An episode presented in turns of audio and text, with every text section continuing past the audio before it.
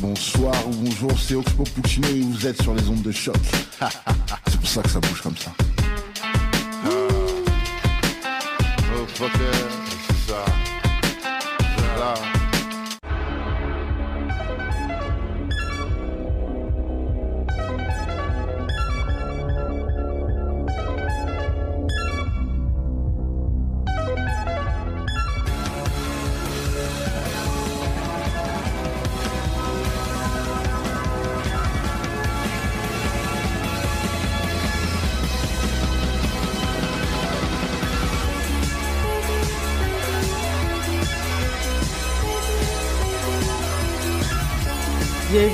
Amazones.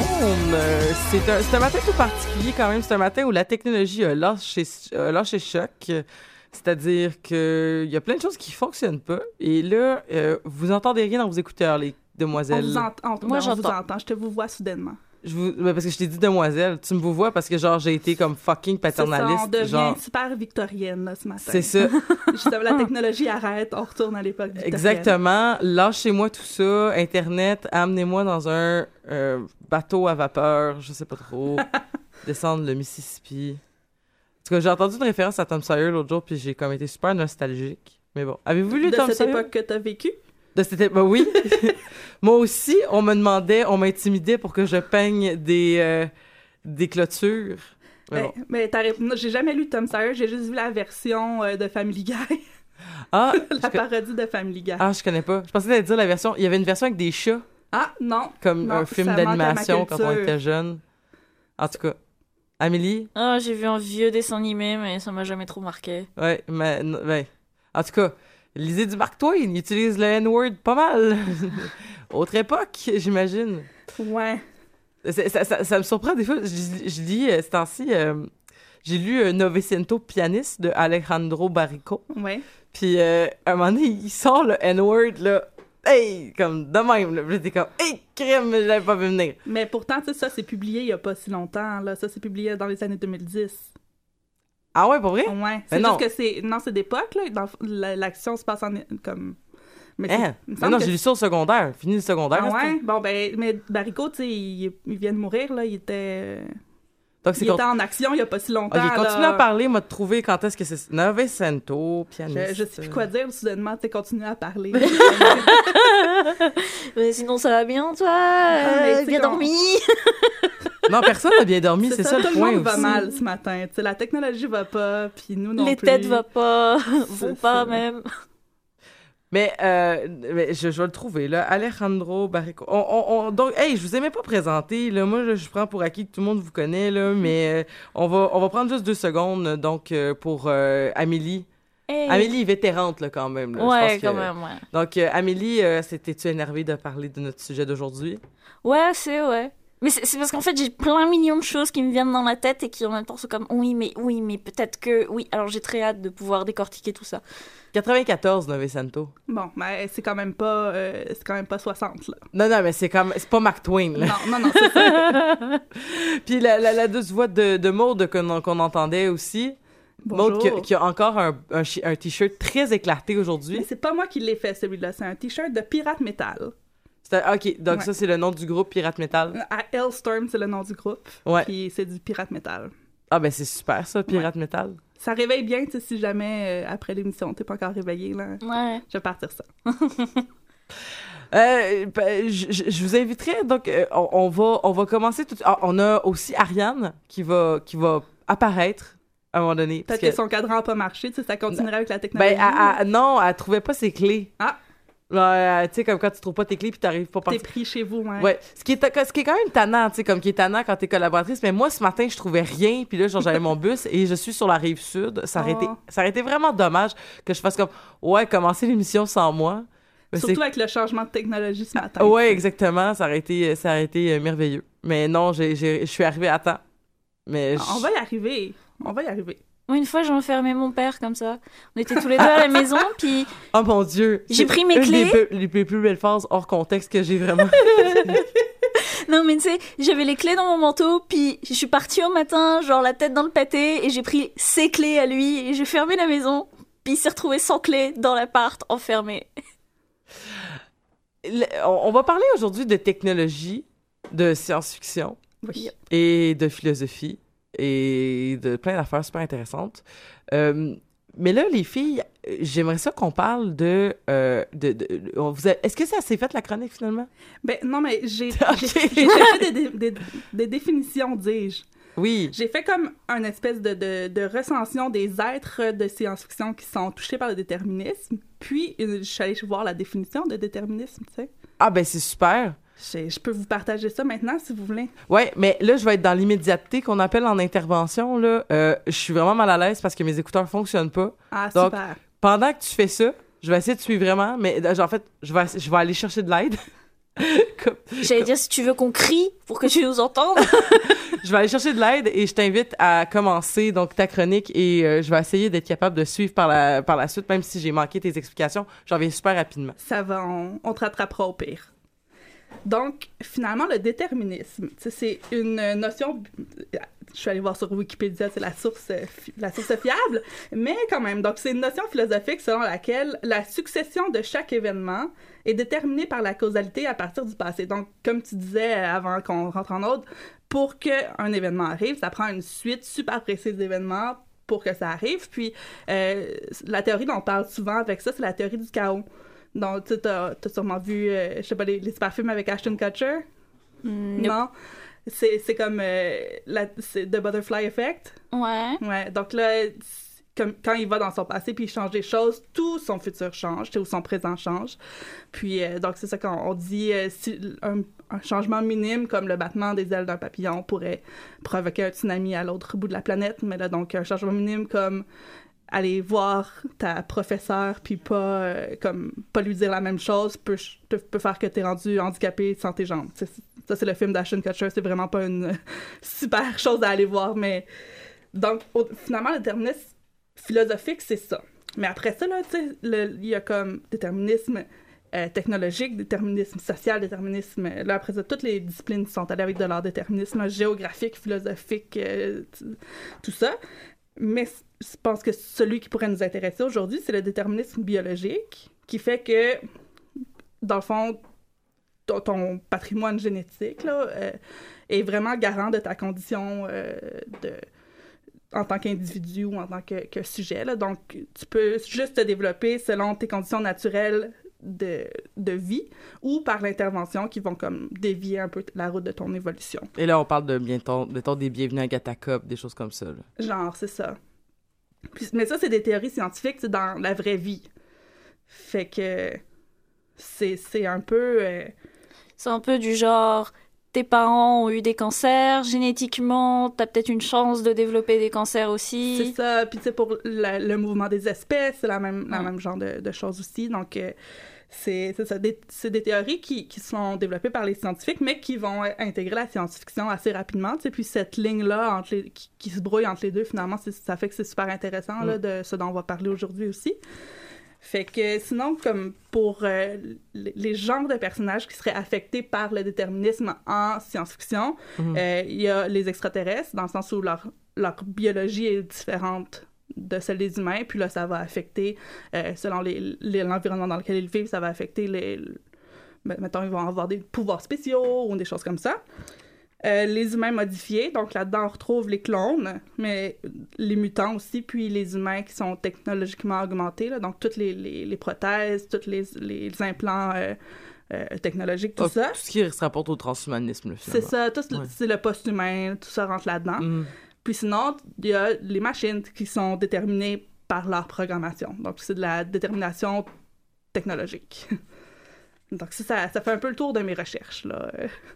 Ben, ben c'est super, euh, c'est super. euh, j'ai manqué le début, comme, comme, tu, comme tu sais. C'est le meilleur bout. C'est le meilleur bout. Puis là, ben, on a notre quatrième Amazon qui se présente aussi, qui aura, euh, qui va, ben, qui va, qui va être, j'allais dire vierge de ton explication. C'est ça le terme qui me vient. Euh, le café on va, comprend l'image. le, le café va kicker in bientôt. Ah, mais euh, je trouve ça intéressant quand même euh, la question du, du déterminisme. Puis euh, j'avais envie. De, est-ce qu'on est-ce qu'on y va par œuvre, peut-être? Ouais, on peut y aller par œuvre. On aller- Moi, j'ai vraiment beaucoup envie de parler de Fondation. Ah. Est-ce que vous avez lu euh, Fondation de Isaac Asimov? Il y a longtemps. Il y a longtemps. Moi aussi, ça fait quand même un bout, mais euh, en fait, ce qui est intéressant dans Fondation. Allô, Ariane, ça va bien? Est-ce que tu nous as. Ben non, mais il faudrait que j'ouvre ton micro. là. J'ai- j'avais- Allô, réessaye donc. Allô? Ah, ça va bien? Oui, toi? C'est beau, Moi, ton- je m'entends pas, mais si tu m'entends, c'est ça l'important. Ah, ok. je vais- là, je vais fermer ton micro si c'était pour. Bardasser comme ça. Allô? Allô? T'entends rien, hein? Non. Ben, c'est parce que t'es du mauvais côté. Va de l'autre côté de la table. OK. Ah! tu disais donc. Fondation! Fondation! Hey, je, je, je l'aime, Marianne, ton look. euh, t'as, t'as comme une espèce de look euh, goth euh, années 90 aujourd'hui, c'est super. Oui? On dirait que tu t'en vas danser au bronze. Ah, j'aimerais ça. Là, tu t'en, là, t'entends-tu? Oh, oui. Bon, c'est Ah. super. Bonjour. Bonjour. Euh, ouais, fait on disait donc, le Fondation. On va y arriver, esprit. OK, toi, t'as-tu lu Fondation, Ariane? Non. Non, ok. J'en ai tellement entendu parler, par contre. OK. euh, vraiment dans ma liste. Rapidement, puis je dirais pas trop d'affaires, euh, mais ce qui est intéressant dans Fondation, c'est que ça part d'une prémisse où euh, l'univers, ben une galaxie, là, mettons, là, où il y a une... il y a une cité, il y a comme des... Comment je pourrais dire? Il y a comme un... Il y a quand même un, un genre de démocratie, une genre de république ou je ne sais quoi, euh, qui est organisé... Mais il y a quelque chose d'organisé. Et là, t'as un scientifique qui dit qu'il fait ce qu'il appelle de la psychoscience. Et euh, c'est euh, une façon de calculer les probabilités que les événements vont arriver en fonction de les événements culturels et tout ça. Donc, tu sais, de se dire, comme par exemple, de la- mettons, la, prendre toutes les données de l'univers comme connues, mettons, genre, tu sais, comme les individus qu'on a en ce moment, la culture, comme, à quelle, quelle probabilité ces choses-là ont d'arriver. Et là, il a calculé, euh, ben, dans tant de, milliers d'années, il va avoir une chute euh, du monde civilisé qu'on connaît et une nouvelle époque comme barbare médiévale va commencer euh, sur, dans notre galaxie. OK. Et je le prévois, ça va arriver entre, euh, je me rappelle pas, genre, entre- dans 10 000 puis 20 000 ans, là, quelque chose comme ça. Puis là, il dit, ben, c'est sûr que ça va arriver. Je l'ai prédit. Mais vu que c'est sûr que ça va arriver, euh, on va, si on veut être sûr que ça, si on veut être sûr de pouvoir réduire notre, euh, notre temps d'attente avant de redevenir civilisé, euh, je vais créer ce qu'on appelle la fondation, qui va être une colonie de, savoir, une colonie de scientifiques qui, euh, qui va donc avoir accès à, à, pouvoir continuer à monter une encyclopédie grandiose. Euh, et, euh, et voilà, donc le, la, la, vie va, va mieux aller, tu sais, parce que genre, au, lieu que la, la, période sombre va durer, je sais pas moi, 50 000 ans, ben, elle va durer juste euh, 20 000, quelque chose. Je me rappelle pas des chiffres, ça fait vraiment longtemps que je l'ai lu. Mais tout ça pour dire que euh, ça, ça part d'un a priori scientifique, avec beaucoup de guillemets, où est-ce que la personne dit, ben, j'ai les capacités scientifiques de calculer les probabilités que les choses vont arriver, et ainsi suivez ce que je vais dire. Et le fait que je vous le dis de le faire et calculer dans les probabilités et tout ça, et c'est et lui dans le fond, ce qui est vraiment drôle, c'est que il y a une une espèce de, de truc qu'il maîtrise, mais que personne maîtrise aussi. Fait les gens le croient parce que les gens comprennent pas? Il est comme le seul expert de, s- de, de son do- affaire, ouais. exactement puis vu qu'il est le seul expert de son domaine ben les gens lui donnent une crédibilité mais il y a comme tous les droits de cette crédibilité là Ouais, ben c'est là où le, le Ouais. prophétique religieux puis Ouais, la science vont complètement se mélanger aussi. Là. Euh, ouais tout à fait et ce qui est intéressant spoiler alert c'est euh, si vous avez pas lu Fondation puis que vous voulez euh, fermer votre radio pendant les, la- les prochaines deux minutes euh, ce qui est intéressant en fait ce qu'on découvre c'est que finalement il disait n'importe quoi mais il savait pertinemment qu'il disait n'importe quoi je vais juste dire ça je vais, Mm. je, vais, je vais pas, je vais essayer de pas trop creuser parce que c'est vraiment, vraiment excellent Fondation, ça vaut vraiment la peine d'être lu. Mais c'est ça, c'est que c'est comme un espèce de la fin justifie les moyens, tu sais. ouais. Puis il était capable de voir que ça s'enlignait vers la fin de la civilisation civilisée, euh, démocratique, peu importe, qui, qui voulait sauver, du moins. Mais il, a menti à tout le monde pour être sûr comme que il, avait, il pouvait pas prévoir que ça allait durer 50, 60, tu sais, c'était impossible. Fait qu'il a utilisé la prophétie pour Manipuler les gens. manipuler tout le monde et c'est Puis ça. obtenir une forme de pouvoir euh, dans cette civilisation. non parce que le non, non, parce que non non non pas du tout parce que euh, il- il- Fondation se déroule sur des milliers d'années Mm. que c'est un être humain là il est mort comme 20 ans après là OK. genre que que- qu'il ait dit ça Fait que, tu sais, déjà, le, le, le- le Fondation, c'est séparé par, justement, par ère, là, puis t'en as comme plusieurs par livre, là, comme il y a des gros sauts dans le temps, là, de genre centaines d'années, milliers d'années. Puis euh, ce, qui est, ce qui est intéressant aussi, c'est parce que c'est un, c'est un Isaac Asimov, donc on voit la technologie évoluer dans ces sauts dans le temps-là, la même chose qu'on avait dans le cycle des robots. Euh, Dans Fondation, c'est que, c'est ça, à- à- Harry Seldon, il n'y a pas de pouvoir parce que, genre, il il aura pas le temps de le vivre, là, tu sais. Lui, il a juste fait comme... Euh, ouais, c'est ça que je dis. Fait que, fait, euh, il y a une planète, je l'ai trouvée, ça va être celle-là. Puis Ça va s'appeler euh, la Fondation, puis euh, l'encyclopé- les encyclopédistes vont être là-bas, puis c'est ça. Bye, moi je meurs. puis c'est juste que les gens ils ont juste continué à faire ce qu'ils disaient pendant des milliers, des milliers, des milliers d'années, tu sais. Fait que c'est quelqu'un qui a eu énormément de pouvoir, mais qui Qui en a pas profité. n'en a pas profité. Ouais. Mais ce qui était, en tout cas, Mais il est mort en sachant qu'il y avait un gros impact. Ouais, et là, je- et là, euh, en tout cas, ça devient encore plus crédible pourquoi est-ce qu'il a gardé son pouvoir à la fin de- du livre 3, mais je vous le dirai pas parce que je veux vraiment que vous... C'est vraiment bon, Fondation, c'est vraiment excellent. Euh, ouais, mais c'est ça, donc toute la... la, la- la- ça m'a fait vraiment réfléchir à ça quand on a, on a dit, on va parler de déterminisme, parce que dans le fond, c'est une bonne question. Qu'est-ce qui appartient aux déterministes? Qu'est-ce qui appartient au libre arbitre dans les actions des personnes, alors que tout le monde est persuadé qu'ils sont qui- en fait, c'est pas tant qu'ils sont guidés par le déterminisme de Harry Seldon, c'est juste qu'ils sont tellement convaincus que ben Harry ce qu'il a dit c'est euh, Henry Harry, je me rappelle plus. C'est- tellement il a dit que c'est ça qui allait arriver. Mais ça met en jeu euh, le- l'idée de destinée un peu. C'est comme quoi ouais. que, comme quoi que éventuellement euh, t'es capable de prévoir c'est quoi les événements qui vont arriver dans une certaine mesure. Puis là, il y a des- Ouais. il y a- si on regarde un peu les différentes œuvres dans la science-fiction, il y a tout le temps un peu, euh, c'est un thème qui est comme franchement récurrent, là, de- jusqu'à une certaine étendue. Là, tu sais, des fois, t'as- tu peux prévoir un petit peu, puis des fois, tu sais comme presque exactement qu'est-ce qui va se passer. Mhm. Puis après ça, euh, un des concepts que je trouve intéressant quand on rentre dans euh, euh, l'idée comme de la prophétie un peu, c'est euh, comme euh, la prophétie autoréalisée. Je pense qu'on en a déjà parlé un peu. Ouais ouais, dans, tout à fait. Bah, Dans pour moi, ça, c'est Terminator. Ah oui? Oh, bah, totalement. Ah ben oui. Vas-y, parle-nous de Terminator. Moi, Bah. euh, j'ai vu ce film-là quand j'étais vraiment jeune. fait que pour moi, c'est comme... Est-ce que tout le monde sait c'est quoi l'autorisation de la prophétie? Euh, c'est- un, c'est un concept en psychologie cognitive. Ouais, Ben, on, ouais, on peut, on peut Juste, peut-être juste rapidement, là, là. juste rapidement, c'est un concept en, psychologie cognitive qui disent que c'est un peu ce qu'on appelle aussi, genre, tu tout ce qui se rapporte à l'autosuggestion, là, c'est-à-dire que, tu sais, comme plus que tu te dis quelque chose, que c'est vrai, puis que ça, ça se rapporte à toi, plus que tu as de chances que ça se réalise. Par exemple, si tu dis, je vais, genre, de toute façon, je vais échouer mon examen, de toute façon, je vais échouer mon examen, même si, ça, mettons, ça fait un mois que tu dis ça, ça se peut que, ben, toi, quand tu vas l'avoir échoué, tu vas dire, ouais, ben, je le savais déjà. On je le savais, je le sentais. C'est comme oui, mais dans le fond, tout le long du mois que tu t'es dit ça, t'as pas pris les efforts nécessaires pour être capable de te mettre en situation de succès parce que tu tu t'es convaincu que c'était et tout ça est bien sûr euh, inconscient. Puis le- dans un contexte plus de, de, d'œuvres de science-fiction, ben, ça serait exemple, euh, à partir du moment que le personnage principal a connaissance de la prophétie, Ouais. c'est juste à partir de ce moment-là qu'elle va pouvoir se réaliser parce que là, maintenant, il en connaît les détails. Mais Mhm. s'il avait jamais entendu la prophétie, peut-être que l'histoire se serait déroulée autrement. Puis c'est juste parce qu'il l'a entendu que là, il l'a, dans le fond, il s'est mis un peu les pieds dans les plats puis il l'a lui-même réalisé, tu sais. Ben, ça Mhm. remonte à Oedipe aussi, là, tu sais, une fois qu'ils entendent la prophétie, Exact. ben, que, que Oedipe va coucher avec sa mère pour tuer son père, ben, il l'envoie ailleurs, puis c'est ça qui provoque finalement. Oui, c'est ça. Si, prophétie, si, tu sais. il l'avait laissé là dans, Ouais. dans- avec, avec ses parents adoptifs, tout ça serait bien passé. Mais c'est la preuve qu'on peut pas échapper à son destin. Oui, c'est ça. C'est, c'est comme le. C'est, c'est une des. euh, euh, la, la- la prophétie au- euh, autoréalisée, c'est un peu comme une des prémices du déterminisme, jusqu'à un Mhm. certain point. Quand Mhm. on regarde des œuvres de science-fiction, là, c'est vraiment.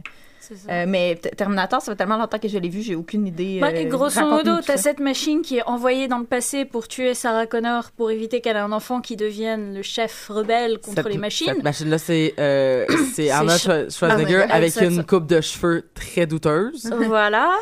Puis on envoie un mec dans le passé pour aller la chercher et la défendre, mais parce que ce gars existe et parce qu'il lui dit qu'elle va être la mère du chef des rebelles, elle finit par avoir un fils qui va devenir dans le futur le chef des rebelles. Ouais, mais c'est parce que ce gars-là, c'est le père. Parce que c'est son père, oui, t'as as l'effet de, de l'effet de, de boucle. Mais imagine, je sais pas, qui serait juste venu dans le passé, qui l'ait protégé, qui lui ait pas dit Ton fils va devenir le chef des rebelles et les machines vont se développer. Elle aurait juste vécu une vie normale de femme normale avec un enfant monoparental. Ben, ou- ben, peut-être, mais aussi, c'est que- ben, c'est parce que c'est. Mais c'est parce qu'on peut pas savoir. Mais c'est parce que- C'est ça. mais Sarah Connor a quand même passé toute sa vie à dire à, à, À son fils à Edward allait... Furlong, là, voyons, John Connor, là, c'est ça. Tu sais, il a passé- elle a passé toute sa, toute sa vie à lui dire comme, ouais, mais tu vas devenir le chef des rebelles. Puis là, lui, il a comme, euh, j'ai 12 ans, maman. Ouais, c'est ça. J'aime lui dire hasta la vista, baby, là, Mais comme c'est comme, une, c'est comme une grosse pression là, pour un enfant de 12 ans. Là. Ouais, tu le chef des rebelles. Qui, Hey, qui, wow. qui- qui refuse son destin jusqu'à ce qu'il rencontre Claire Dance. Puis là, ils ont une histoire d'amour weird, puis là, tout explose, puis ils font comme, je vais devenir le chef des rebelles, I guess.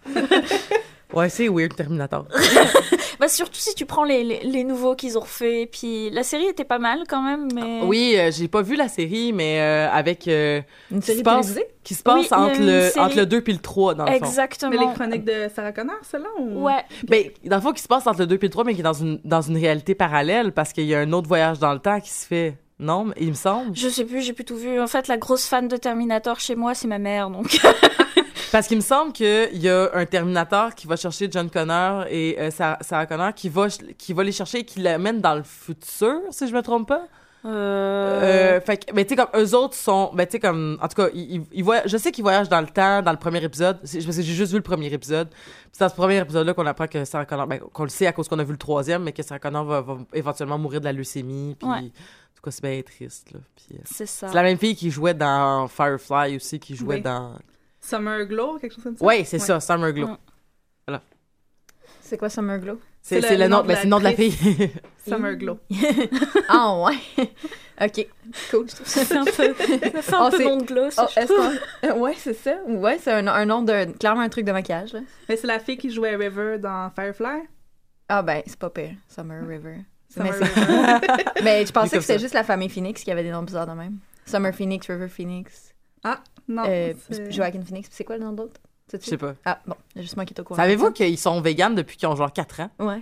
C'est fou, hein? C'est une, euh, Joaquin Phoenix, c'est comme une icône végane. Oui. Summer River, là, ça m'agace. Je sais plus c'est quoi. C'est vraiment des Hey, noms. à, euh, à un moment donné, j'ai j'ai fait, euh, j'ai- fait un enregistrement pour un, une, euh, de, la, de la genre de propagande, euh, je vais dire de la genre de propagande végane, là, mais tu sais, comme j'avais fait un enregistrement, puis euh, euh, grosso modo, euh, ce que j'avais enregistré, ce que j'avais travaillé super fort pour, a pas été retenu parce qu'ils ont pris, au lieu de prendre la voix que on nous avait demandé, l'équipe Québec, genre l'équipe du Québec francophone, de faire un enregistrement francophone et anglophone.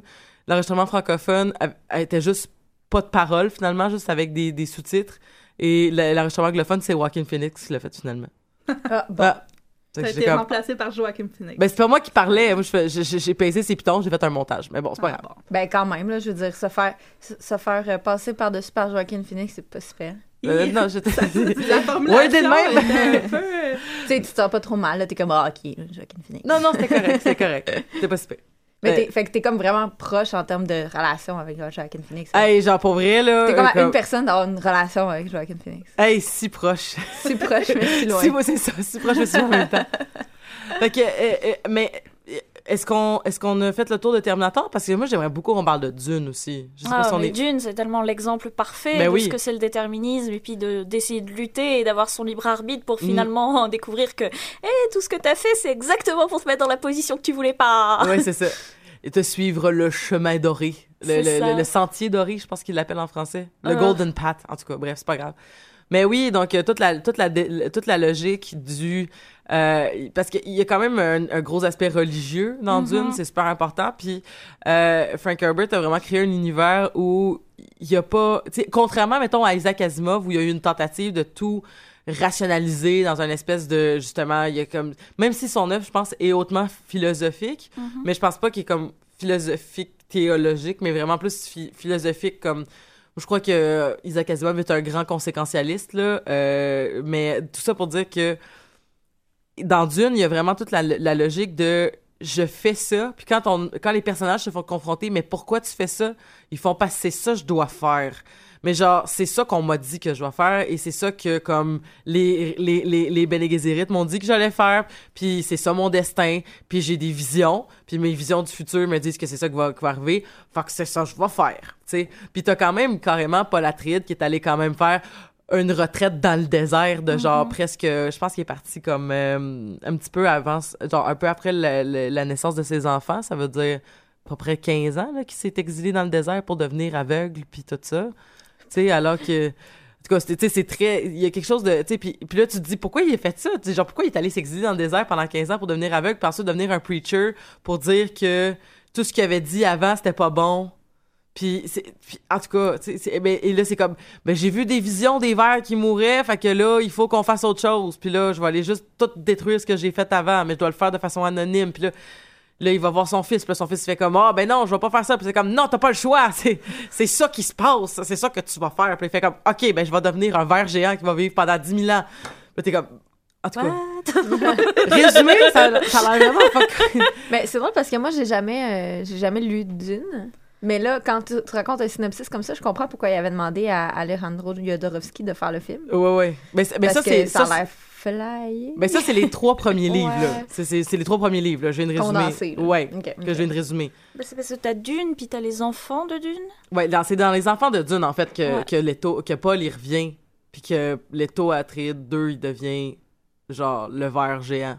Ben, il est pas encore le ver géant, mais tu sais, comme, il va le devenir éventuellement. Je t'avoue, j'ai pas fini l'Empereur Dieu, fait que je sais pas trop comment ça se passe, là. mais- Ouais, je t'avoue que j'ai pas vu les enfants de Dune. Je me- Moi, je me suis arrêtée au. Au Messie? premier- Ouais. Oh, ok, au premier, fait que t'as lu juste Dune. Ouais, j'ai vraiment lu que Dune. J'ai pas, euh, j'ai pas été lire la suite. Ok, ben c'est, parce que je te dirais qu'après les. Le commentaire que j'entends souvent, c'est qu'après les enfants, t'as comme plus rien à découvrir. Mais en même temps, après les enfants, il t'en reste trois. Fait que tu peux comme peut-être juste les finir, mais c'est quand même des grosses. Il me semble que c'est des grosses briques. Ben, comme tous les romans de science-fiction. Ben non, euh, les, les romans d'Isaac Asimov, c'est, c'est- ça se c'est lit vraiment vite. Ouais.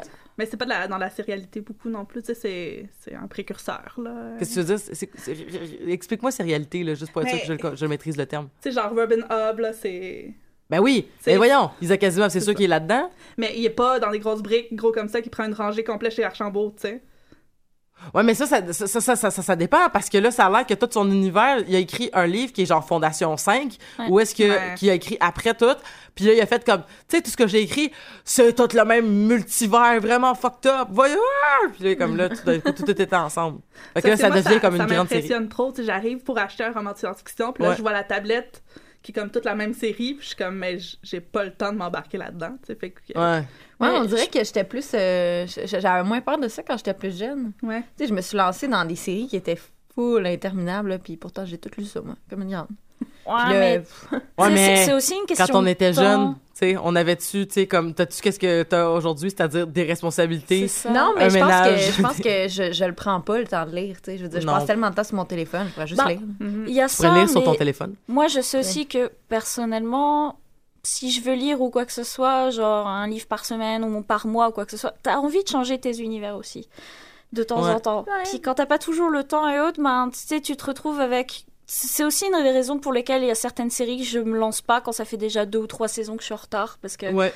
c'est trop dur de se remettre dessus, puis dedans, et puis de, de, de, de revivre ce qui se passe, alors qu'il y a tant de choses qui apparaissent de nouveau, puis qui, qui Ben, sont curieux aussi. C'est pour ça que, tu sais, comme, mettons, euh, mettons des séries comme euh, les. Mettons, je, je veux dire, moi, j'ai pas écouté Supernatural. Je pense qu'ils sont rendus à saison, genre 24 000. Mm. Fait que c'est comme, avec des, des, des épisodes de 45 minutes, genre 26 épisodes par saison, je suis comme, non, je peux pas Mais embarquer. Supernatural, euh, j'ai essayé d'en écouter un petit peu. Je, sais- je pense pas que c'est mauvais. C'est juste. euh, euh, à la base, ça sortait comme à la télévision, un épisode par semaine. Oui, Puis oui. Là, maintenant, c'est online. Fait que, tu sais, comme c'est sûr que tu vas écouter plus qu'un épisode. Là, je veux dire, c'est bonne chance là, pour écouter juste un épisode. Puis ça se ressemble tellement d'un épisode à l'autre. C'est vraiment comme une recette. Ouais, ben c'est le Euh, la, c'est la recette Monster of the Week. Oui, c'est Ben, ça, exact. Ce qui fait que, pff, ben, là, binge-watcher 10 épisodes de Supernatural, là, ben, ils ont bien beau être cute, les deux frères, là, à un moment donné, c'est long, là. Euh, D'autant plus que de la saison 1 à la saison 5, tu vois la cohérence entre toutes les saisons et tu dis oui, l'histoire fonctionne et c'est bien. Puis à partir de là, ça a été comme on va écrire ça et on va voir où ça nous mène. Ouais, genre. Ce qui fait que ben là, euh, tu regardes puis t'es comme eh, toujours la même chose qui se passe. Bon. Mais bref. Fait que bref, Dune est un univers aussi où le déterminisme euh, est vraiment très important, du sens que la prophétie est, est comme en plus de d'être d'être énoncée puis euh, une autoréalisation, c'est vraiment juste comme une espèce de fatalisme en fait carrément où les personnages sont ce qui ce qui moi a fini par me, me peser beaucoup quand j'ai lu Dune parce que j'étais comme c'est un peu tannant d'avoir des personnages qui, qui s'excusent tout le temps des gestes qu'ils posent en disant oui mais je suis pas responsable. Oui mais je fais juste suivre ce, qu'on- ce que je dois faire. Euh, c'est c'est ça qui est ça c'est tout. Il n'y a pas vraiment de concept de comme combattre euh, cette, ce... ben pas est-ce que moi j'ai vu peut-être qu'il y en a plus dans les autres livres qui ont Mm. qui ont suivi puis peut-être qu'il y en a un petit peu plus dans l'univers que Brian Herbert a fait à la suite de la mort de son père. Mais euh, il y a pas du moins dans les trois premiers tomes je trouve pas qu'il y a y, un très gros combat de ça puis je te dirais que la seule personne qui qui fait peut-être ça c'est peut-être la sœur de la sœur de, de, de Paul que là j'ai un blanc de mémoire sur son nom Ouf. mais en tout cas, la, euh, Aria, je pense, ou quelque chose comme ça. En tout cas, la jeune sœur de la jeune sœur de Paul, euh, peut-être qui, qui est comme plus dans ce combat-là, mais en même temps, c'est parce que à- avant de naître, les gens étaient comme avant de naître, était encore dans le ventre de sa mère, puis les gens disaient comme moi, mais ça, ça va être une folle. Fait qu'ensuite, plus personne l'a cru, puis ben, elle est devenue folle. Qu'est-ce que je te dis? En tout cas, quel, quel bel univers. Oui, il y en a plusieurs comme ça. Moi, tu vois, l'un pour moi des exemples concrets de déterminisme, pour moi, ça reste bienvenu à Gataka. Ouais. C'est pour moi l'exemple total de ce qui me fait à moitié peur parce que je me dis que ce serait potentiellement possible d'en arriver là dans nos sociétés, mais en même temps je me dis non pas trop parce qu'on réfléchit trop à la question. Mais tu sais ce côté comme dès ta naissance t'es créé en quelque sorte. On Ouais. choisit tes gènes, ton ADN, puis en fonction de ce que ton corps est, de tes capacités peuvent être, bah tu vas faire tel ou tel métier. Et de la volonté de tes parents aussi. Bah, plus ou moins, parce que les parents, je veux dire, c'est plus, j'imagine, un poids de société, parce que si toute la société se met à générer ses enfants de manière mécanique, bah, toi qui veux pas le faire, de base, tu choisis que ton enfant soit rejeté de la société. Non, mais c'est pas juste ça, mais je veux dire, c'est comme vu qu'ils peuvent aller gosser dans, dans le génome, ils peuvent bien aller. Ils peuvent Oui, choisir ce qu'ils veulent pour leur choisir ce enfant, qu'ils c'est ça veulent. C'est ça, c'est ça. Bah, au début, c'est présenté comme ça, comme un truc, oh, on peut lui mettre les yeux bleus si tu veux, mais finalement, après, au niveau de la société, du- c'est du genre, t'as 40% de créer des crises cardiaques, non, tu deviendras pas astronaute. Au, fi- au final, ta société dans Bienvenue à Gataka passe tout par ton génome, en fait. Voilà. Mm. Voilà, puis tu sais des, des puis des gens qui vont qui vont qui vont suivre en fait, tu sais comme je pense au personnage d'Uma Thurman Mhm, qui a des difficultés cardiaques, mhm. puis ils lui ont dit ça à la naissance, toi tu vas avoir des difficultés cardiaques, donc qui qui ne se permet pas de faire des choses parce qu'elle a peur de faire une crise cardiaque, mais elle a genre ça pas de quoi 24 ans là, tu sais c'est comme oui, mais moi on m'a dit que j'allais on m'a dit que j'allais ça et là je maintenant je suis comme soumis à ce Bah, diagnostic. il y a ça, il y a elle qui se permet pas, puis il y a la société qui lui permet pas non plus. Ouais. Parce que à chaque fois qu'elle veut une nouvelle promotion, quoi que ce soit, ben on regarde son code ADN, on regarde son génome. Tu veux te trouver un bon mari, ben pique-lui un cheveu, puis va voir c'est quoi son ADN pour savoir si tes enfants auront une chance d'un futur, puis ce Ouais. genre de choses. Puis c'est en ça que je trouve ce film absolument effrayant, parce qu'il s'y passe pas grand-chose hein, quand tu regardes le film. C'est c'est juste un mec qui a réussi à passer entre les mailles, puis qui se fait passer pour un autre pour réaliser son rêve d'enfant. Avec Jude Law qui est vraiment exceptionnel. Mais c'est intéressant parce que ça, ça met juste. C'est c'est de la science-fiction dans un, euh, un contexte parce que c'est juste une petite chose que tu changes par rapport à Mhm. notre univers actuel. C'est comme, mettons qu'on avait développé la technologie pour faire ça. Comme, comment le, le monde se développerait? Ouais, c'est ça. C'est un, un- Puis en plus, ce qui était intéressant, c'est que quand le personnage de Ethan Hawke naît, euh, c'est pas encore. Comment je pourrais dire? C'est pas encore aussi euh, Développé, ouais. développé ou du moins pas aussi euh, standardisé. Donc, il y a la notion que les, ses parents se vont dire comme, ben, c'est votre choix, tu sais, on va respecter votre choix, nanana. Et là, en naissant, ils vont lui dire comme, bon, ben, voici à quel point il- votre enfant, il est brisé parce que vous l'avez fait comme ça. Donc, ils font un deuxième enfant euh, qui, qui est son frère. Qui est comme mieux. genre. qui est comme mieux. Puis, euh, et, au- et là, dans le fond, c'est quand même assez rapide, cette, cette, séquence-là du film, mais on voit justement, tu sais, comme passer de ah ben c'est votre choix. À comme ben tout le monde a plus le choix. Puis ceux qui sont pas de cette tranche là ben sont maintenant les les les, les, euh, voyons en tout cas qui sont qui sont une, qui sont une classe inférieure de la société qui qui ne sont qui n'ont de chance que dans le fond un peu ce qu'on va critiquer aujourd'hui mettons de, de, de, de nouveaux arrivants qui vont arriver puis qui vont avoir des job-in euh, on va leur dire comme ah, ben c'est correct qu'ils font les jobs qu'on veut pas faire tu sais fait que je, Ethan Hawke je pense qu'il est concierge dans ce dans ce Ouais, ouais, il nettoie, il nettoie le, le truc. euh, bah, c'est pas la NASA là, mais euh, ouais c'est l'équivalent du l'équivalent de la NASA. Il passe le balai à l'intérieur, puis il va ramasser les les crottes. Donc, c'est ça. Donc, tu tu pars de quelques prémices de Ouais. base ou est-ce que tu te dis comme, bon, ben, comme tu dis, Ariane, on fait juste changer ce petit Ouais, c'est aspect-là. ça, c'est pas gros science-fiction, genre voyage à l'espace, puis tout, c'est juste comme, mettons qu'on était capable de faire ça, puis ça, ça me fait beaucoup penser à Black Mirror. Ouais. Est-ce que vous l'avez toutes vu, Black Mirror? Ben, pas au complet, là, parce que c'est Ben, lourd en rochant, ouais, c'est Ouais, ça. c'est lourd en tabarnane. J'ai j'ai écouté les... la première saison, OK. puis... Fait que comme, c'est quoi, deux, trois épisodes la première saison? Ouais, puis l'épisode 2 avec le gars qui jouait Billy Weasley. Ah, j'ai même pas, euh, j'ai même pas remarqué. Ben, c'est le- c'est quoi l'histoire de l'épisode? Ben, c'est le- la, la fille que son chum il meurt, puis là... Ah, ben oui, c'est vrai. Non, non, c'est, c'est- maintenant tu le dis, puis euh, ça catch. Mais c'est intéressant parce que toutes, euh, tous les épisodes sont pas reliés entre eux. C'est vraiment des histoires complètement différentes. Mhm. Puis dans chaque histoire, c'est dans un avenir rapproché où est-ce que, justement, tu changes juste une petite affaire.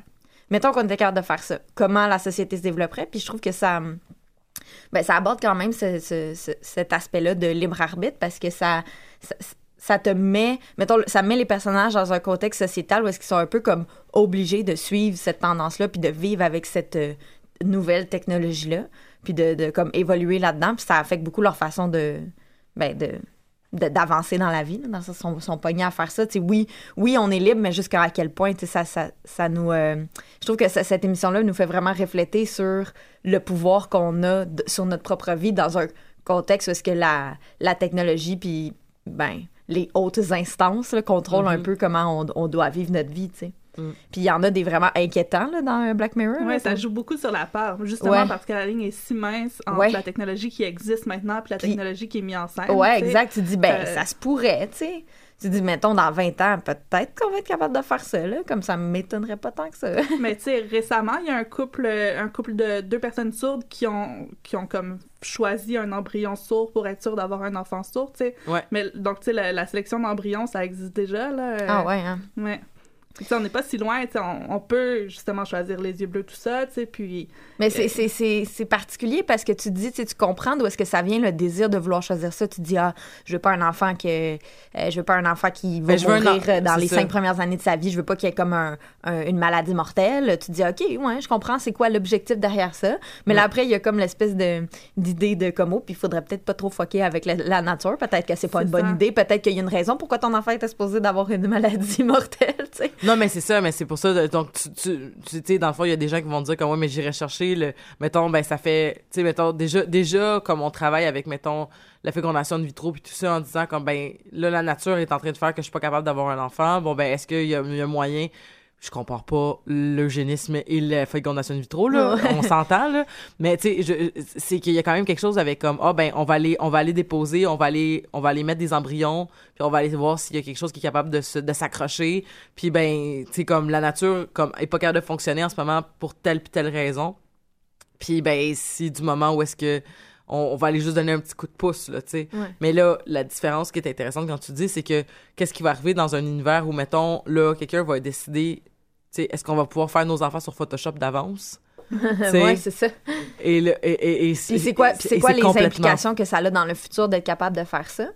Euh, tu sais, même, euh, euh, il y, a- il y a- vraiment des, des programmes euh, extraordinaires qui sont euh, développés en, en ce moment même. Là, je veux dire, même, là, la- le nouveau iPhone là, qui est sorti, qui a la super intense reconnaissance faciale, ouais. qui est comme super, super efficace. Apple, il a acheté la reconnaissance faciale à une compagnie qui a créé ça pour être capable de.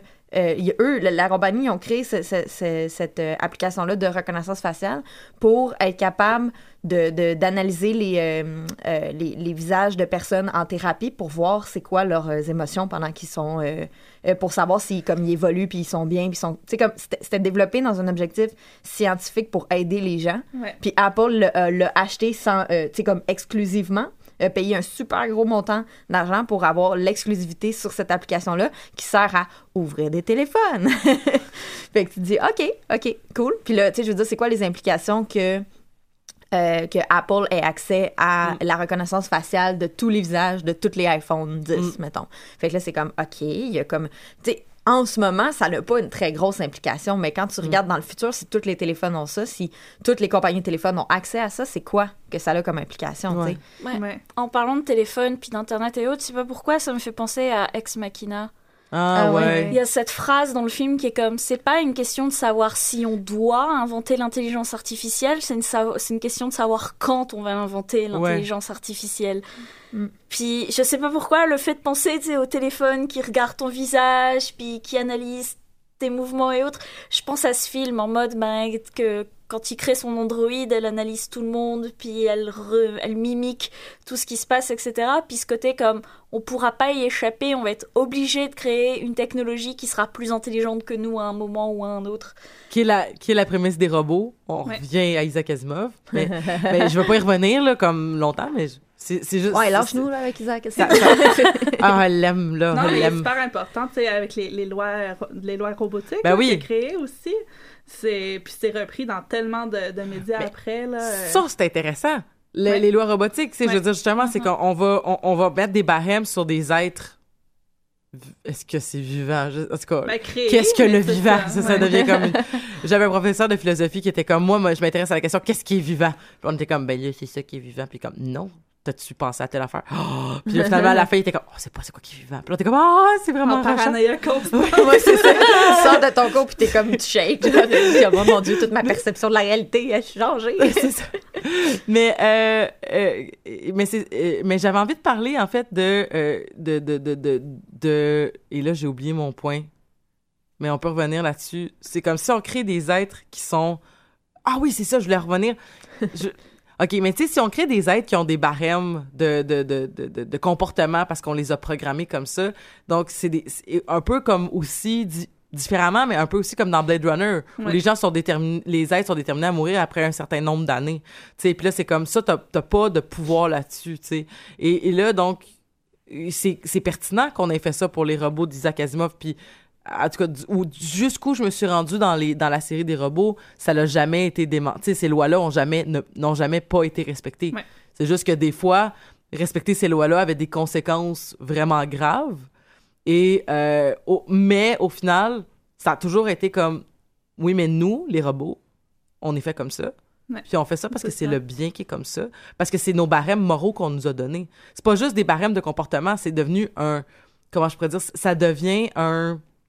Carrément un schème moral où est-ce que. euh, ben, nous autres, on va, on va se protéger, on va, on va vous servir, après, on, on va vous protéger, puis après, on va se protéger. C'est ça. Si ça interfère pas avec le fait de vous protéger. C'est ça. C'est c'est- c'est ça. Ça, les trois règles, c'est euh, ils peuvent pas faire du mal aux humains. Peuvent doivent, doivent, doivent suivre les indications des, des, des, des, des êtres humains, sauf si ça contrevient à la première règle. Et doivent s'assurer de- ben, s'auto-protéger, là. Ouais, c'est ça. Se- c'est ça. Se protéger. Se conserver, sauf, sauf, si ça, ça, ça interfère avec la première puis la deuxième règle. Ouais. Puis, j'avais envie aussi de parler de Mass Effect. Mhm. Parce que, en fait, il y a quelque chose d'intéressant. Tu sais, tu parlais de, Bla- de, de Black Mirror, Ariane, Mhm. avec toute la logique du la technologie, qu'est-ce que ça pourrait nous faire, puis tout ça. Et il y a quand même une peur avec toute l'arrivée des, de- du transhumanisme, des implants, puis tout ça.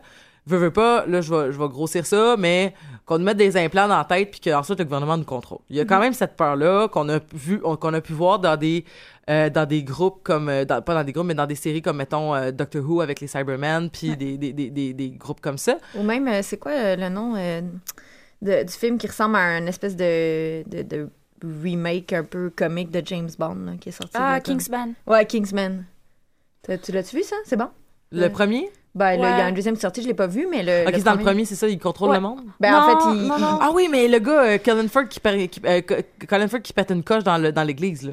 Ouais, Ouais, il y a oui, ça. vu Puis c'est- puis c'est surtout que le, le seul moyen que t'as pour te protéger des, des ondes que l'autre envoie sur le téléphone qui rend tous en maniaque, euh, homicide, je ne sais trop quoi, c'est d'avoir une puce dans ton cou. Sauf que ça lui permet, si jamais euh, t'es plus utile pour lui, de faire exploser ta tête s'il y a besoin de toi. Ouais, c'est ça. Bon. Mais sauf que c'est ça, puis lui, dans le fond, ce qu'il fait, c'est qu'il annonce qu'il va donner l'Internet gratuit à tout le monde, puis que pour avoir cet Internet-là, tu peux juste venir puis te faire implanter une petite chip comme ça ici. Euh, fait que tout le monde est comme, oh my god, ben oui, je veux l'Internet gratuit. Puis tu te dis, c'est intéressant parce que je pense que s'il y avait quelqu'un, même après, comme que, genre, je sais pas, là, des, des centaines de milliers de personnes aient vu ce film-là, genre, je pense que si quelqu'un faisait comme, hey, je te donne l'Internet gratuit pour le reste de ta vie, viens de faire implanter ça, c'est clair qu'il y aurait une file pour des jours et des jours, là. Mais c'est parce que la fois, il voulait qu'après les gens s'entretuent pour. Ben, non, c'est juste qu'il voulait avoir le, le contrôle contrôle. sur ces personnes-là, puis que si jamais. Mais lui, dans le fond, il voulait faire une. oui, mais c'était euh, pour sauver faire- l'environnement. Ouais, Ouais, c'est ça. C'est ça. Il Fair enough. La fin justifie. La, la fin Oui, c'est ça. Lui, ouais. il voulait juste comme faire un genre de mass homicide pour, euh, pour être sûr que la planète puisse vivre parce qu'on était en train de la détruire parce qu'il y avait de la surpopulation. Fait qu'il dit si on fait exploser la moitié de la planète, voilà, c'est réglé. Euh, je veux dire, je- jusqu'à un certain point, je pense que je suis d'accord, mais comme. Peut-être un pas exemple comme ça. qui est, qui est juste au niveau économique, tu sais, c'est la série Dollhouse. Là. Je sais pas si vous avez vu. Ça, c'était genre 2009-2010. Avec la fille qui faisait. euh, Avec Elisa, Elisha, Elisha Doshku, là, la Oui. fille qui faisait fête dans Buffy. Exactement. C'est une série, fond, où euh, quand tu es dans la dette, tu peux vendre ton corps pendant. Tu signes un contrat, mettons, pour 2, 3, 4, 5 ans. Là, il efface complètement ta mémoire. Puis, ça devient un système comme d'escorte de luxe, un peu. Genre, ils, ils font des implants de, de personnalité. Puis là, tu peux louer la personne pendant trois jours. Moi, je veux avoir la personnalité de ma meilleure amie morte pour aller faire un pique-nique avec elle, tu sais, ou des choses comme ça. Puis ça, ça, ça joue sur toutes les limites de, tu sais, est-ce que le corps a une mémoire, est-ce que le cerveau a une mémoire, Mhm. est-ce que les individus qui deviennent juste comme des, des espèces de, de corps. D'enveloppe euh, C'est ça, d'enveloppe. Est-ce qu'ils ont une identité propre ou ils ont juste l'identité qu'on leur impose, puis tout ça, tu sais? Puis tout ça est dans un but strictement économique de les vendre puis de faire de l'argent sur leur dos, tu sais. Wow. Il y a vraiment pas de comme de, de, de d'effet ou de, de but euh, noble à la fin. Mais ça me fait penser euh, à un film. euh, c'était pas. euh, c'était pas avec un. C'était pas genre avec Justin Timberlake ou un affaire de même, là. En T'sais, temps. ouais, en temps, ouais. Ouais, c'est ça. Vache pas folle. Il était avec Justin Timberlake, right?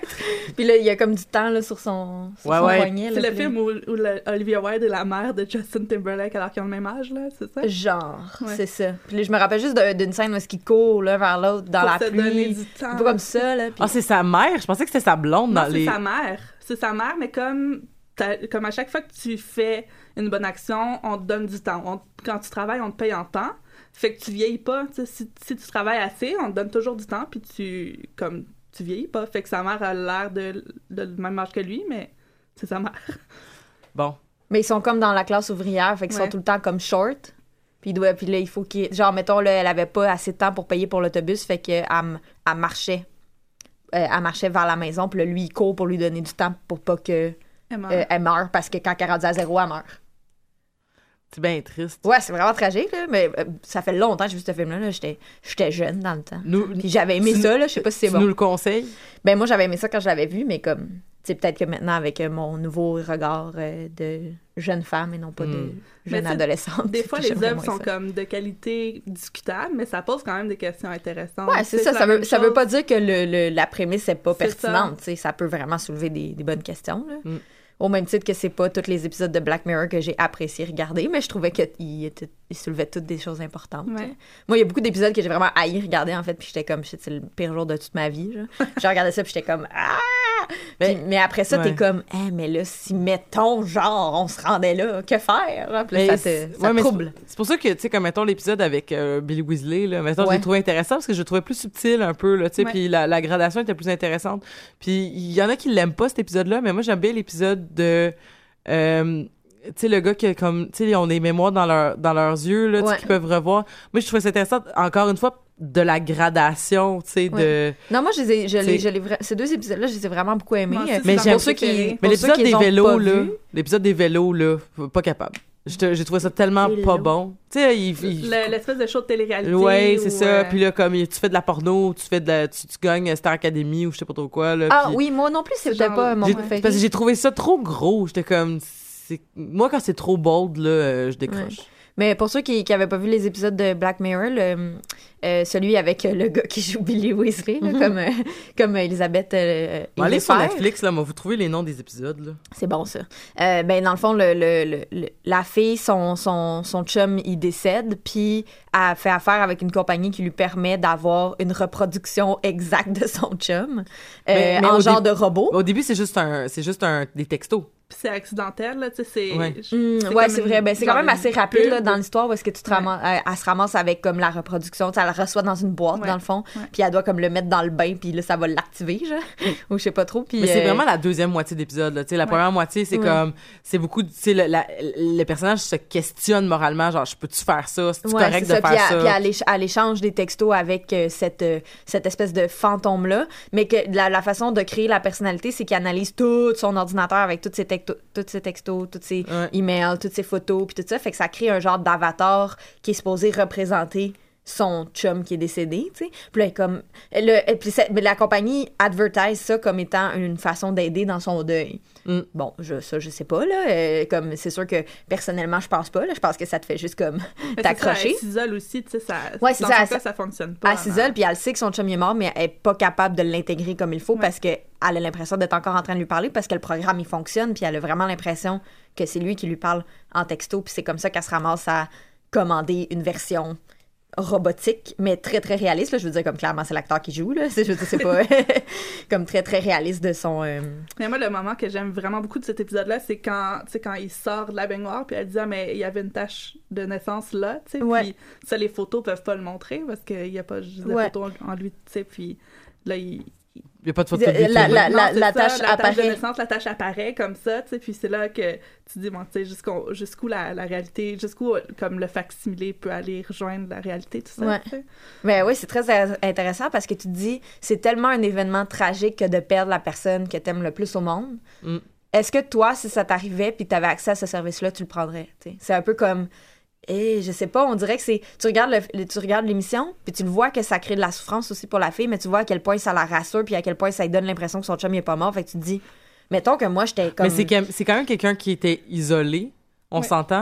Puis c'est c'est quelqu'un, c'est comme parce que ça, je trouve que ça joue pour beaucoup parce que au courant de l'épisode, ça semble lui faire du bien, mais au fur et à mesure que l'épisode avance, un moment donné, elle veut se libérer de ça, puis elle se rend Ouais, bien ouais, compte que mais c'est pas ça- satisfaisant. Mais c'est ça que je trouve intéressant, c'est que malgré que dans l'épisode, tu vois que c'est pas positif nécessairement, ça soulève la question si j'avais accès à ce service-là, est-ce que je- est-ce que tu y penserais genre, Mhm. à l'utiliser? Même si tu même si tu cliques pas sur le lien là, il Mm. est là, là, il est là le lien puis tu as la possibilité d'avoir de littéralement parler à la personne qui est morte, genre t'as vraiment l'impression de parler à la personne qui est morte, fait que c'est comme euh, c'est dur de pas cliquer là. Mais c'est ça, puis surtout, que- surtout qu'elle trouve que surtout qu'elle trouve que c'est super réaliste jusqu'à ce que finalement elle l'aide en face, puis qu'elle a fait comme ben non, mais genre J'aurais jamais dit quelque chose comme ça. C'est ça, ou- donc la, la- à un moment donné la technologie était plus assez évoluée pour Mhm. comme Puis ça y a créé encore plus de détresse que qu'est-ce qu'elle avait à la base de savoir que son Bah, chum était mort. Il y a ça, puis c'est que si en plus ça marche pas ou quoi que ce soit, elle est en quelque sorte obligée de le retuer.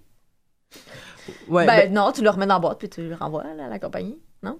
Ben, Ouais, c'est pas- mais- Ah, mais ah, tu veux dire symboliquement de, le, de, de Symboliquement, refaire son deuil. Elle est obligée de retuer la personne. Tu sais, Mm, comme il est là, il est devant elle, mais c'est pas lui. Puis c'est comme qu'est-ce qui va se passer après avec ce robot? C'est sûr qu'il va finir à la poubelle là, ou quelque chose du genre. Ouais, c'est, c'est, c'est spécial. C'est vraiment, c'est vraiment, mais c'est des questionnements intéressants parce que tu te dis, la, la technologie, elle s'en va là, là. Je veux dire, là, on est, on est loin d'être rendu là, mais dans 100 ans, facile. Je veux dire, ça, tu, tu regardes la vitesse à laquelle la robotique avance, ça serait pas surprenant. Mais tu sais, puis ça permet de, de, se passer, de passer outre la mort, finalement, l'existence de cette personne-là est Ouais. comme doublée, tu sais. Ou alors on croise les doigts, les doigts et on finit comme dans Star Trek, Next Generation, Mm. avec des belles questions philosophiques où on mange plus de viande et où on a des androïdes qui apprennent par eux-mêmes. hmm. Ouais, aussi, ça serait cool, là, tu sais. Mais Peut-être, peut-être qu'on vivra jamais de problème avec les AI, là. mais je veux revenir euh, sur Mass Effect qu'on n'a Ouais. jamais parlé finalement Ah, Oui, parce que je trouve vraiment que les Geth sont tellement moi j'ai une obsession pour ces, ces- ah, cette, mais euh, c'est, je pense, l'une des races, les... et puis je dis vraiment races les plus intéressantes de Mass Effect. mais parce que de toute cette espèce de logique là que comme tu sais le libre arbitre Ouais. est vraiment particulier chez les Geth là parce que c'est comme on, on est on a une personnalité propre genre genre j'ai la capacité de faire des actions tu sais comme parce que mettons le Geth te suit puis fait des trucs avec toi mais il y a quand même une notion de j'appartiens à un peuple qui est toutes les autres Geth de la fucking galaxie et on est tous reliés dans un réseau Et lorsqu'on prend une décision, on, c'est tout par vraiment vote démocratique. C'est ce qui ressemble le plus à de la démocratie directe. C'est-à-dire comme, ben là, il faut qu'on arrive à une majorité ou à un genre de consensus. Puis pour ça, ben, on s'envoie des données dans, tu sais, genre, c'est super rapide l'analyse Ben, comme qui se fait. C'est mais- ça, c'est des machines qui ont l'avantage de pouvoir avoir de la démocratie ultime. Ouais. C'est tout le monde compte. Puis tout le monde a le même impact sur le vote. Puis personne a le droit à plus ou moins de choix par rapport aux autres. Puis Mm. comme tout est instantané parce que c'est des données qui voyagent et ce genre de choses, puis que c'est une technologie très avancée, bah c'est pas comme nous, on est obligé d'aller voter. Ensuite on, scru- on, on- on compte les scrutins et autres. Non, Puis on se met eux, des sacs de patates à la tête. c'est comme. comme. Ah. C'est C'est- ça. Il y a peut-être un entre les deux. euh, Tu sais, pas devenir des, des robots carrément, parce que c'est des androïdes, là. Oui. Mais. euh, Mais ça reste que des androïdes dont la première question a été est-ce que j'ai une âme? Et dont la dernière question dans Mass Effect 3 avec celui qui est dans ton équipe est est-ce que j'ai une âme aussi? Mm.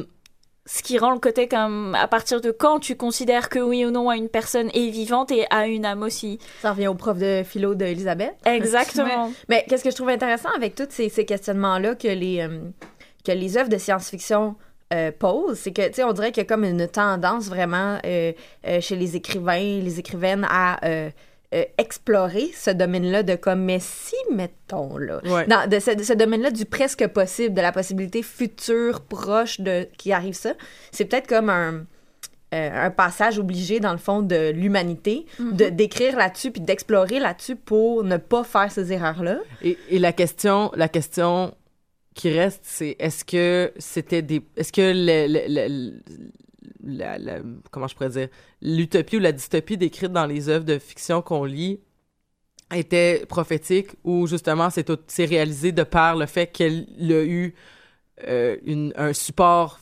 physique d'un livre, d'un film, d'une série Bah. télé qui en a parlé. L'exemple des téléphones cellulaires dans Star Trek ou des choses comme ça. Moi, je pense rien qu'à Jules Verne. Jules Verne a imaginé des choses, ça a fait que les scientifiques se sont dit ah, ce serait fun si on créait ces choses-là, et puis finalement, Ouais. ça a permis de développer d'autres œuvres de fiction.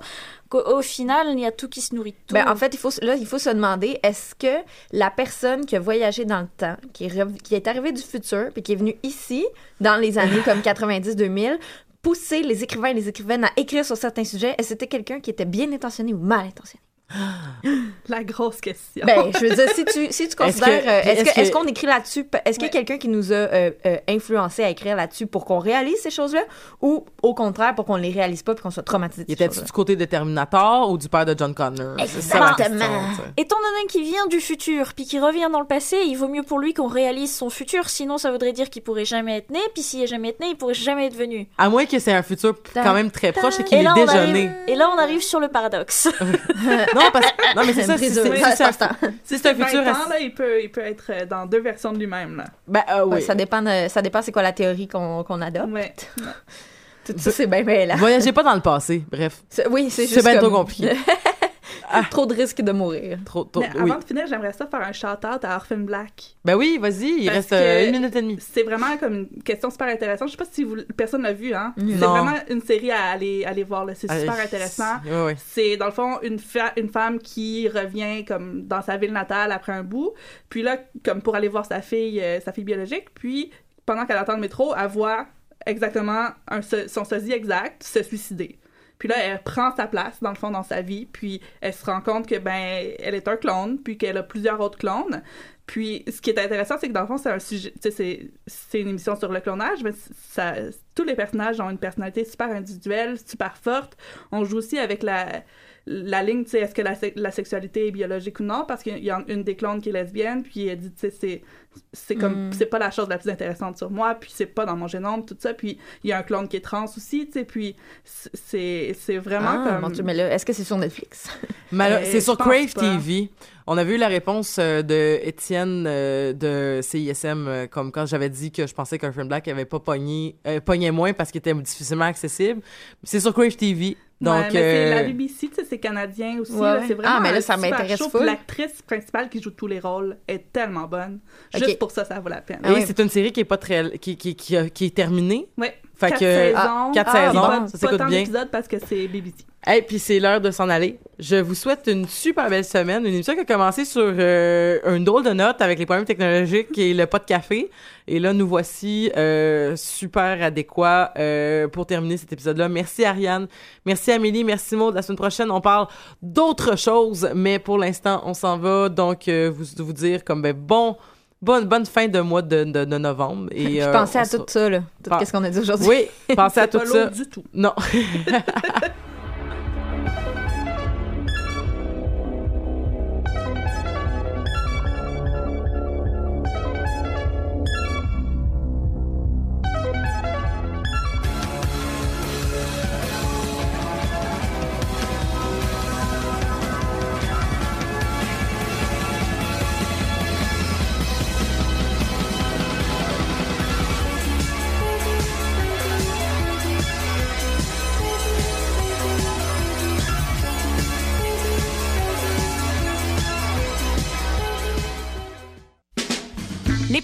Nuit d'Afrique invitent tous les artistes de musique du monde au Canada à s'inscrire à la 12e édition des Silidor de la musique du monde. Ce prestigieux concours vitrine est une chance unique de vous faire découvrir et de remporter de nombreux prix. Vous avez jusqu'au vendredi 1er décembre pour soumettre votre candidature. Faites vite, les places sont limitées. Pour plus d'informations, allez au www.silidor.com. T'es déjà allé triper au festif de Baie-Saint-Paul et tu rêves de faire partie de la programmation? Bonne nouvelle Le cabaret festif de La Relève, volet concours du festival, est de retour pour une huitième édition. Le cabaret festif, c'est le public curieux de Charlevoix. Plus de 15 000 dollars en prix et en bourse, une visibilité à la hauteur de ton talent, la chance de te produire chez les meilleurs diffuseurs au Québec et la plus belle route vers ta carrière de rêve. Visite le www.lefestif.ca cabaret et présente ton projet jusqu'au 22 novembre. Le cabaret festif de La Relève, une présentation de SiriusXM et Derry Télécom. Tous les mardis à 20h au Théâtre Sainte-Catherine, c'est la soirée Art Machine. Venez découvrir le show le plus éclectique en ville. Humoristes, musiciens, clowns, artistes burlesques et autres what the fuck se partagent la scène du Théâtre Sainte-Catherine. Venez vivre avant de mourir. Le tout est accompagné du house band The Firing Squad. 10 prix régulier, 7 prix étudiant. Le Théâtre Sainte-Catherine est situé au 264 Sainte-Catherine-S, à deux pas du métro Berry-UQAM. Les portes trouvent à 19h30, show 20h.